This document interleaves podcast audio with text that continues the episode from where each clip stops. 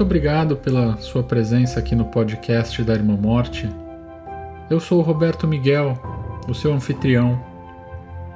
Nesse décimo episódio, que marca o encerramento dessa primeira temporada, eu vou continuar abordando a temática do amadurecimento espiritual.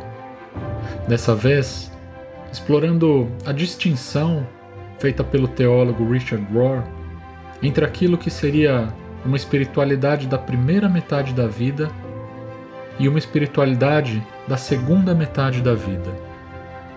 Além de apresentar algumas das características dessas duas espiritualidades distintas, eu também vou refletir sobre alguns dos motivos pelos quais muitas pessoas, ainda que avancem em idade cronológica, jamais fazem a transição da primeira para a segunda metade da vida no nível espiritual.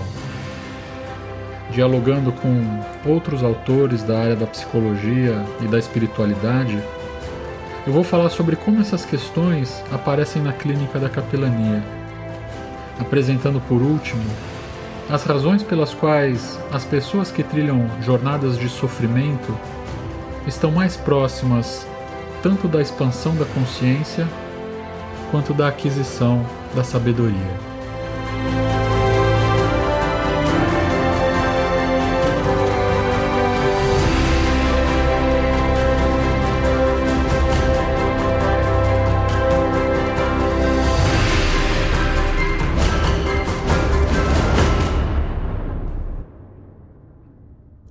Dias atrás eu fui questionado pelo marido de uma paciente que eu atendia, uma mulher de meia idade com um câncer em estágio já bastante avançado, sobre as razões que me levaram a querer trabalhar como capelão. Como essa é uma pergunta um tanto recorrente para mim, eu já tive a possibilidade de refletir bastante sobre essas razões para elaborar uma resposta que seja ao mesmo tempo sucinta esclarecedora. Essa resposta inclui um pouco das histórias pessoais que eu narrei nos episódios passados, aqui no podcast da Irmã Morte, incluindo a descoberta da minha vocação pastoral, que aconteceu um pouco antes dos 30 anos de idade, a perda do meu primeiro filho e aquele primeiro atendimento que eu contei no segundo episódio. Depois de ouvir a minha resposta, o marido dessa paciente me falou: Interessante como as experiências da sua vida te prepararam para você fazer o que você faz hoje. Você realmente está no lugar certo, ele disse. Foi fácil para mim concordar com ele sobre o fato das minhas experiências passadas terem me preparado para fazer o que eu faço atualmente. Mas eu fiquei refletindo por um bom tempo depois sobre a afirmação dele de que hoje eu estou no lugar certo. Não que eu discorde dele. Eu tenho a convicção de que, sim, eu estou no lugar hoje em que eu tenho que estar. A questão é que, por muito tempo na minha vida, sobretudo enquanto eu passava por essas experiências que me prepararam para chegar até aqui, eu frequentemente me senti estando no lugar errado. A minha doença, as rupturas e as perdas, a morte e o sofrimento quase nunca foram vistos por mim como sendo parte de um caminho que poderia estar me levando em direção a algum propósito maior. Para mim, tudo era experimentado com um misto de confusão, insegurança, medo, dúvida e tristeza também. Em meio a tudo isso, havia sim a esperança de encontrar o meu lugar no mundo e de descobrir o meu propósito. Mas essa esperança não fazia com que, naqueles momentos, eu me sentisse menos perdido, inseguro e, e também inadequado. De modo que todas aquelas situações eram vistas por mim como sendo problemáticas e o presente momento, normalmente como um inimigo ou um obstáculo a ser superado, para que eventualmente eu pudesse chegar em algum lugar melhor. O presente não era algo a ser acolhido, vivido, experimentado e, por que não, apreciado por tudo aquilo o que ele poderia me oferecer. Um dos autores que eu encontrei alguns anos atrás, o Eckhart Tolle, Eckhart, E-C-K-H-A-R-T, Eckhart. Tolle, T-O-L-L-E, me ajudou a compreender melhor e a mudar a forma como eu me relaciono com o momento presente. Além do seu livro mais famoso, chamado O Poder do Agora, que está em português aí no Brasil, e que foi um best-seller do New York Times aqui nos Estados Unidos, o Eckhart Tolle tem uma série de outros livros em que ele desenvolve reflexões baseadas numa tese principal, que é ecoada pela espiritualidade das principais tradições religiosas. A de que a vida humana nunca vai ser completamente livre do sofrimento. De que há um sofrimento necessário do qual ninguém consegue escapar, pelo simples fato de existir num mundo em que as coisas são passageiras e impermanentes. No entanto, a maior parte do sofrimento humano é desnecessária.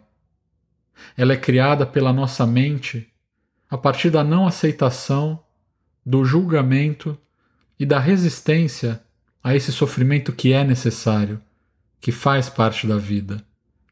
O Eckhart Tolle escreve as seguintes palavras: Abre aspas. A maior parte da dor humana é desnecessária. Ela é autocriada enquanto a sua mente não observada comanda a sua vida. A dor que você cria agora é sempre uma forma de não aceitação, alguma forma de resistência inconsciente ao que é.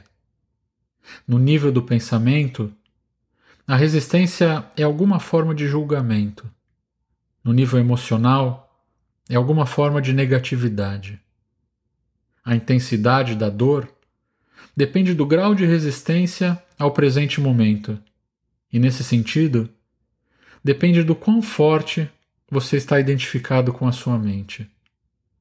A mente sempre procura negar o agora e escapar daí. Em outras palavras, quanto mais você estiver identificado com a sua mente, mais você sofre. Ou você pode colocar desta forma: quanto mais você for capaz de honrar e aceitar o agora, mais você está livre da dor e do sofrimento. Fecha aspas. Não resistência e não julgamento são dois aspectos fundamentais da vida iluminada e em liberdade de acordo com tradições orientais como o hinduísmo e o budismo. O princípio do não julgamento é bem ilustrado por aquela história do fazendeiro e dos seus cavalos que eu contei no sétimo episódio aqui do podcast, o Metamorfose. Já o princípio da não resistência é retratado na seguinte história de um mestre zen chamado Hakuin, que vivia numa pequena cidade do Japão. Esse mestre Zen, o Hakuin, era reconhecidamente um homem muito sábio, e essa sua reputação atraía muita gente que vinha ao encontro dele para se aconselhar. Até que aconteceu num certo dia de uma jovem adolescente, filha do seu vizinho, aparecer grávida. Questionada pelos seus pais pela identidade do pai da criança, a jovem contou que o pai era o mestre Zen. Furiosos, os pais da jovem correram até a casa do Hakuin e disseram para ele, entre gritos e xingamentos, que a filha deles havia confessado que ele era o pai do bebê. O mestre Zen apenas respondeu: É mesmo? A notícia se espalhou pela cidade e pelos arredores, e o mestre Zen perdeu a sua reputação. Ninguém mais vinha vê-lo. Só que isso não o abalou e ele permaneceu da mesma forma. Quando a criança finalmente nasceu, os pais daquela jovem trouxeram o bebê para o Hakuin e disseram: Você é o pai, você cuida da criança. O mestre Zen tomou a criança nos seus braços e cuidou dela com carinho. Um ano depois, com remorso, aquela jovem confessou para os pais dela que o verdadeiro pai da criança não era o mestre Zen, mas sim um rapaz que trabalhava no açougue da cidade. Bastante comovidos e envergonhados, os pais da jovem foram então ao encontro do Hakuin para se desculpar e pedir perdão. Eles disseram: Nós sentimos muito. Viemos pegar o bebê de volta. Nossa filha confessou que você não é o pai. É mesmo? disse novamente o mestre Zen, devolvendo então o bebê para eles. Ao invés de se tornar participante do drama ao seu redor, tornando ainda maior, o mestre Zen simplesmente aceita o momento, como ele se apresenta. Ele não é vítima de ninguém e responde à injustiça que fizeram com ele, cuidando com carinho do bebê e o devolvendo à mãe quando chega o momento de fazê-lo. Ele está tão completamente de acordo com o que acontece que o que acontece não tem mais poder sobre ele. Somente se você resiste ao que acontece, você está à mercê do que acontece. E o mundo determina então a sua felicidade ou infelicidade, conclui o Eckhart Tolle.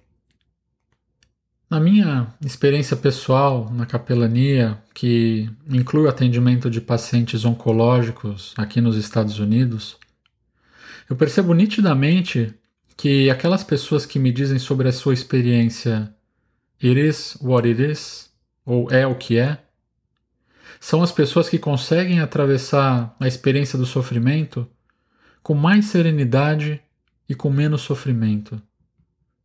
Por outro lado, as pessoas que têm uma relação disfuncional com o presente momento e o interpretam como sendo um obstáculo, um meio para chegar em algum outro lugar, ou um inimigo, tendem a experimentar com maior frequência estresse emocional e espiritual que são normalmente acompanhados por sentimentos como impaciência, intolerância e frustração.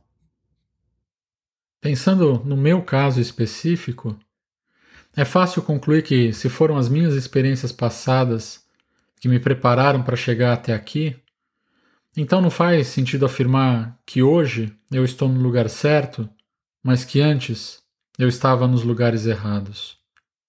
Eu simplesmente Estou onde eu estou, sabendo que em qualquer lugar, em todos os lugares, eu estou apenas de passagem. Essa busca por fazer amizade com a vida, acolhendo o sofrimento necessário e não criando sofrimento desnecessário, me parece que é muito bem descrita no seguinte trecho daquela famosa oração da serenidade normalmente atribuída ao teólogo americano Reinhold Niebuhr. Deus, conceda-me a serenidade para aceitar as coisas que eu não posso mudar, a coragem para mudar as coisas que eu posso, e a sabedoria para discernir uma da outra, vivendo um dia de cada vez, apreciando um momento de cada vez. Recebendo as dificuldades como um caminho para a paz, e como Jesus, aceitando as circunstâncias do mundo como elas realmente são, e não como eu gostaria que fossem. Eu vejo com certa frequência que, na tentativa de consolar ou de encorajar um paciente que está doente ou alguém que está em sofrimento, as pessoas muitas vezes dizem: vai dar tudo certo, ou então, vai ficar tudo bem. Mas a verdade é que não há nenhuma garantia de que tudo vai dar certo, e nem de que vai ficar tudo bem. Simplesmente porque existem inúmeras variáveis sobre as quais nós não temos nenhum controle. A única forma de ter certeza de que tudo vai ficar bem é quando nós formos capazes de ficar bem com tudo.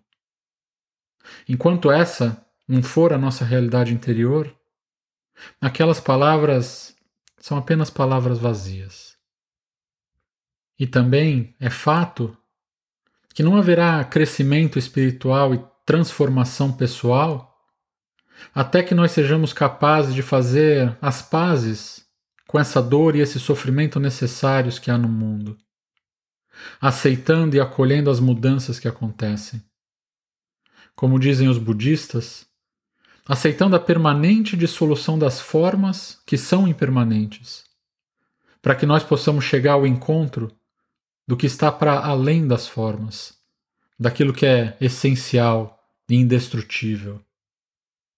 É claro que, enquanto nós entendermos que as formas são tudo o que existe e que não há algo essencial para além das formas, nós iremos nos apegar com todas as forças a essas formas, imaginando que a dissolução delas significa a nossa própria morte, e não uma transição para uma vida mais plena e cheia de significado. Para o Eckhart Tolle, algumas das formas mais comuns com as quais nós nos identificamos e que estruturam o nosso ego são aquelas que têm a ver com as nossas posses, o nosso trabalho, status social e o nosso reconhecimento, nível educacional, relacionamentos, nossa aparência física, nossas habilidades especiais, nossa história pessoal e familiar e também nossas crenças e religiões, além de algumas outras identificações coletivas. A questão é que, embora nós nos identifiquemos com todas essas coisas, nós não somos nenhuma dessas coisas. Todas essas formas são aqueles cestos dos quais falou Jesus, debaixo dos quais nós colocamos as nossas lamparinas, impedindo a nossa luz de ser vista pelo mundo. Somente à medida em que essas formas se dissolvem, abrindo rachaduras na nossa estrutura egóica, é que a nossa luz interior, antes escondida sob esses cestos, pode começar a brilhar e ser vista pelas pessoas. Por outro lado, quanto mais identificado nós estivermos com essas formas, mais forte será o nosso ego e menos a nossa luz poderá ser vista. Fazer das nossas vidas uma luta permanente para preservar formas que são impermanentes é viver ansioso e tentando controlar eventos, pessoas e situações que colocam essas formas em risco, as quais são, pela sua própria natureza, sempre muito frágeis.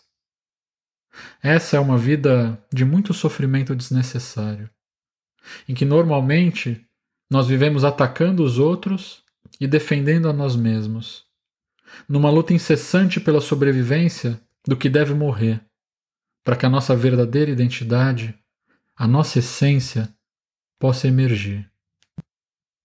Aqui entra o terceiro aspecto da vida iluminada e em liberdade, da qual falam as tradições orientais junto aos princípios do não julgamento e da não resistência, o princípio do desapego é aquele que se caracteriza pela consciência da impermanência de todas as formas.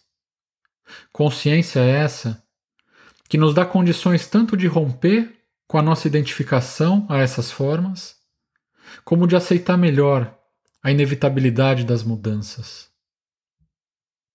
Existe uma história do sufismo que é a bela vertente mística do islamismo, que ilustra bem esse princípio do desapego. De acordo com essa história, havia um rei em alguma terra do Oriente Médio que vivia continuamente dividido entre a felicidade e o desânimo. As mínimas coisas causavam nesse rei grande chateação ou uma intensa reação de felicidade mas que não durava muito, e que logo se tornava desapontamento e desespero. Até que chegou um tempo em que esse rei finalmente se cansou de si mesmo, e também da sua vida, e começou a procurar uma saída. Ele então mandou chamar um homem sábio e reconhecidamente iluminado que vivia no seu reino. Esse sábio atendeu ao chamado e veio até a presença do rei, que lhe disse as seguintes palavras: Eu quero ser como você. Existe alguma coisa que você pode me dar que me trará equilíbrio, serenidade e sabedoria para minha vida? Eu te pago o preço que você pedir. O homem sábio respondeu ao rei: Eu talvez possa te ajudar, mas o preço é tão alto que todo o seu reino não seria suficiente para pagar por ele. Então isso vai ser um presente para você, se você garantir que vai honrá-lo.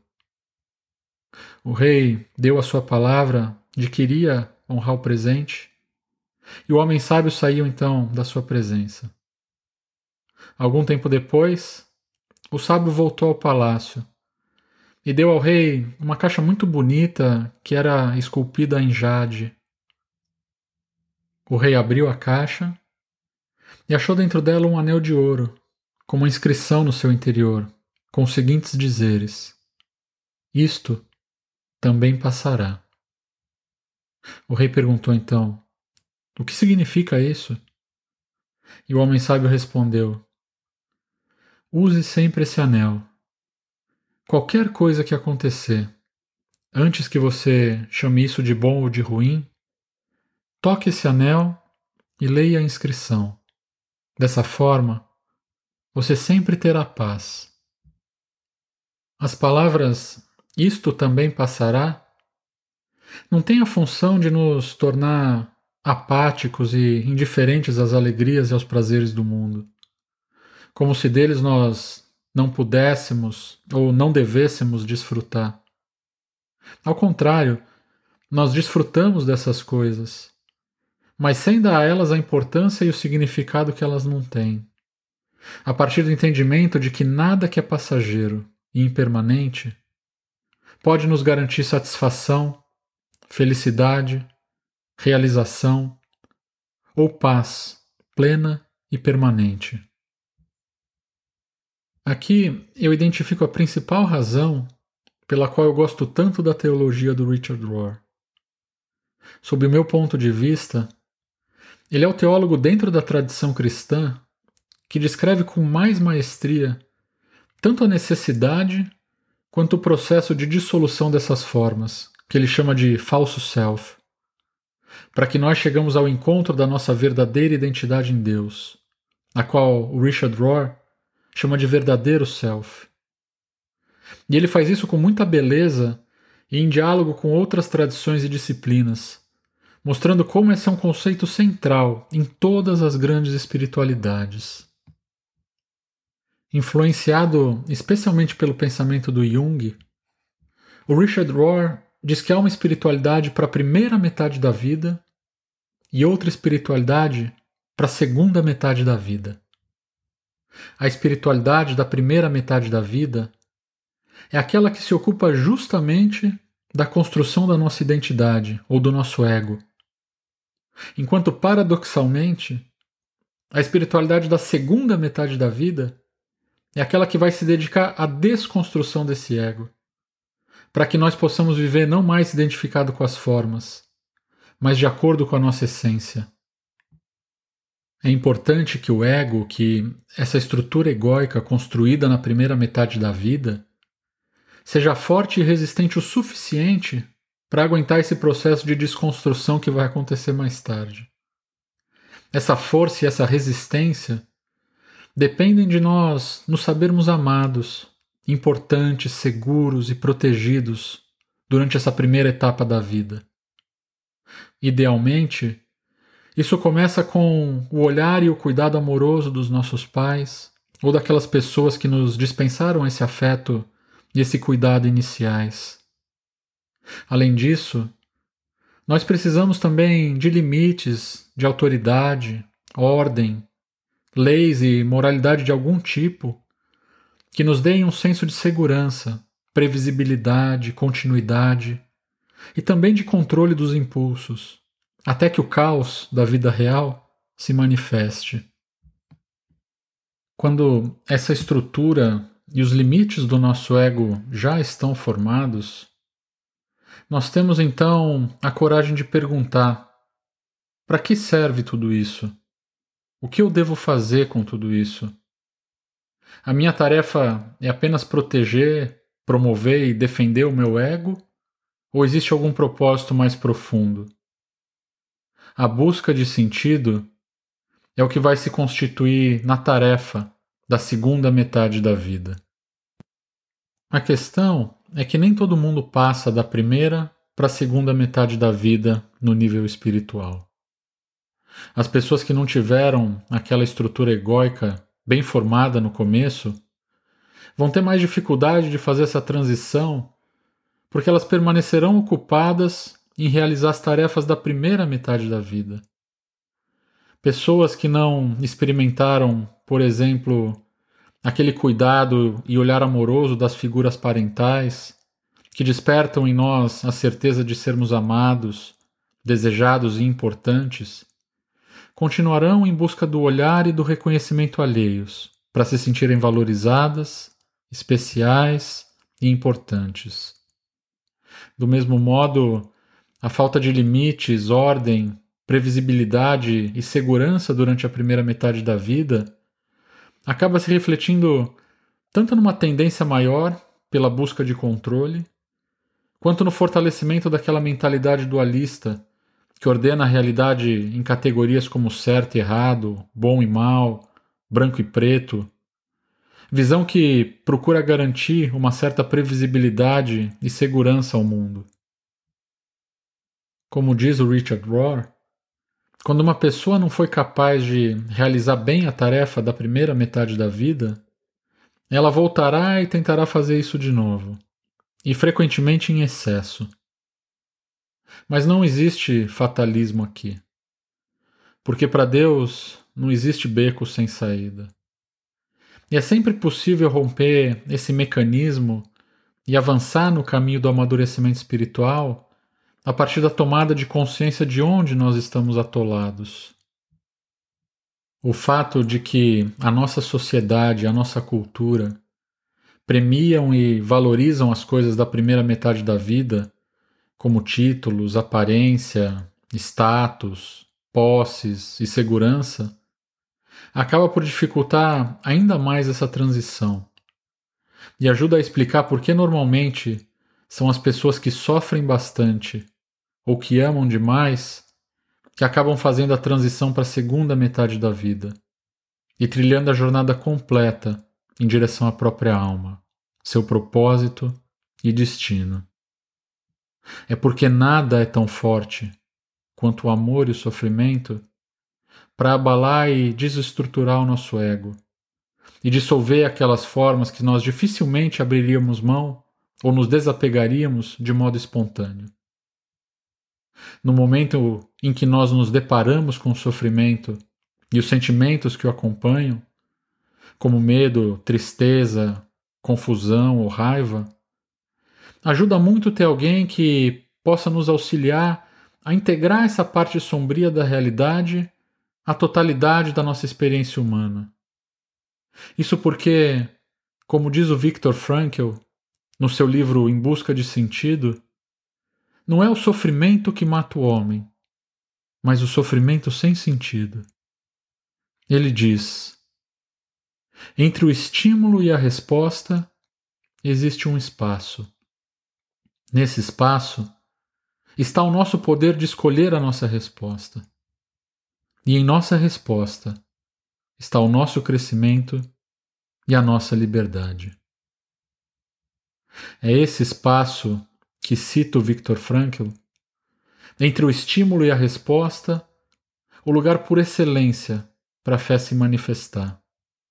Porque, como diz o Richard Rohr, é apenas por uma confiança fundamental em meio ao sofrimento, alguma capacidade de suportar as trevas e a incerteza, e aprender a se sentir confortável com o paradoxo e o mistério, que você passa da primeira metade da vida para a segunda metade da vida. Como eu já disse em outro episódio, jornadas de sofrimento e amor são caminhos universais de transformação. Eles precedem e transcendem todas as tradições religiosas. E, embora estejam presentes em todas elas, não pertencem exclusivamente a nenhuma delas. E é fato que quanto mais uma pessoa se aprofunda tanto no estudo quanto na vivência, na experiência da sua própria tradição, mais ela percebe a universalidade dessa mesma tradição. Um dos acadêmicos mais influentes do nosso tempo, que se dedicam ao estudo da Bíblia, o americano Walter Brueggemann, demonstra essa realidade ao estabelecer uma conexão muito interessante do processo de desenvolvimento da consciência humana com o processo de desenvolvimento das escrituras judaicas. Para Walter Brueggemann, existem três estágios de desenvolvimento da consciência humana, os quais ele identifica com as três grandes partes das escrituras judaicas: a Torá, ou a lei, os profetas e os livros da sabedoria. A primeira etapa do desenvolvimento da consciência humana estaria descrita na Torá, como é conhecido o conjunto dos cinco primeiros livros das escrituras judaicas. O Walter Brueggemann diz que essa etapa corresponde à boa e necessária espiritualidade da primeira metade da vida, conforme Richard Rohr. Na Torá, é onde está descrito o período em que o povo de Israel forma sua identidade por meio da eleição, das leis, da tradição e dos rituais e dos símbolos do grupo. Os profetas introduzem então o tema do sofrimento necessário, as pedras de tropeço e os fracassos que marcam a introdução na segunda metade da vida. Essa é a segunda parte do desenvolvimento da consciência humana. E sobre ela, o Richard Rohr escreve: Abre aspas. O pensamento profético é a capacidade de autocrítica saudável, a capacidade de reconhecer o seu próprio lado sombrio, como os profetas fizeram com Israel. Sem enfrentar suas próprias falhas, sofrimento e sombras, a maioria das pessoas nunca vai além do narcisismo e do pensamento de grupo. Uma autocrítica saudável ajuda você a perceber que você não é tão bom e que o seu grupo não é o único escolhido. Começa a quebrar o pensamento dualista à medida em que você percebe que todas as coisas são boas e más. Isso torna a idolatria de qualquer coisa e a guerra contra qualquer pessoa muito menos provável. O fermento da autocrítica adicionada à certeza de que você é também escolhido e especial, permitirá que você passe para a terceira seção das escrituras hebraicas, a literatura da sabedoria, na qual estão incluídos muitos dos salmos, os provérbios, o Eclesiastes e o Cântico dos Cânticos. Aqui, você descobre a linguagem do mistério e do paradoxo.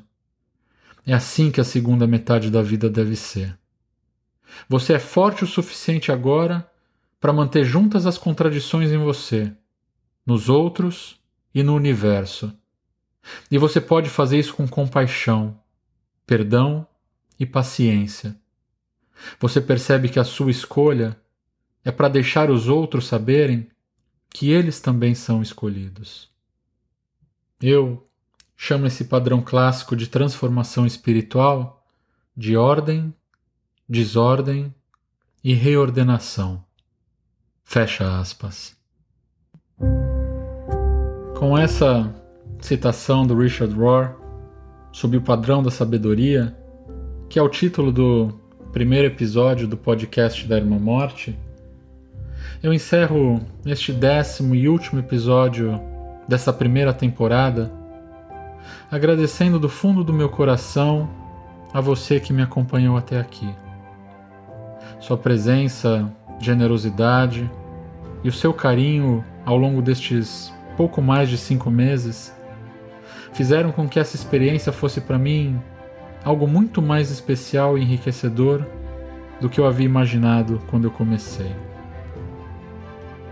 Se em algum grau, por menor que seja, os casos que eu narrei aqui, pessoais e dos meus pacientes, e também os ensinamentos que eu partilhei com você te ajudaram no processo de expansão da sua consciência e na sua capacidade de reconhecer em todas as coisas, incluindo em sua própria vida, esse padrão cósmico de nascimento, morte e ressurreição, então eu acredito que eu atingi o meu objetivo.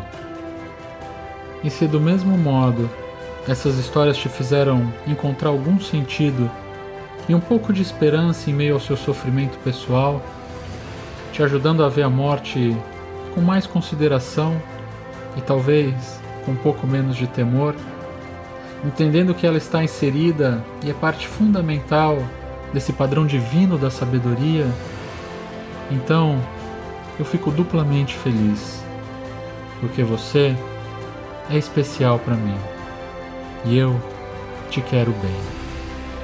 Um abraço com amor e até breve.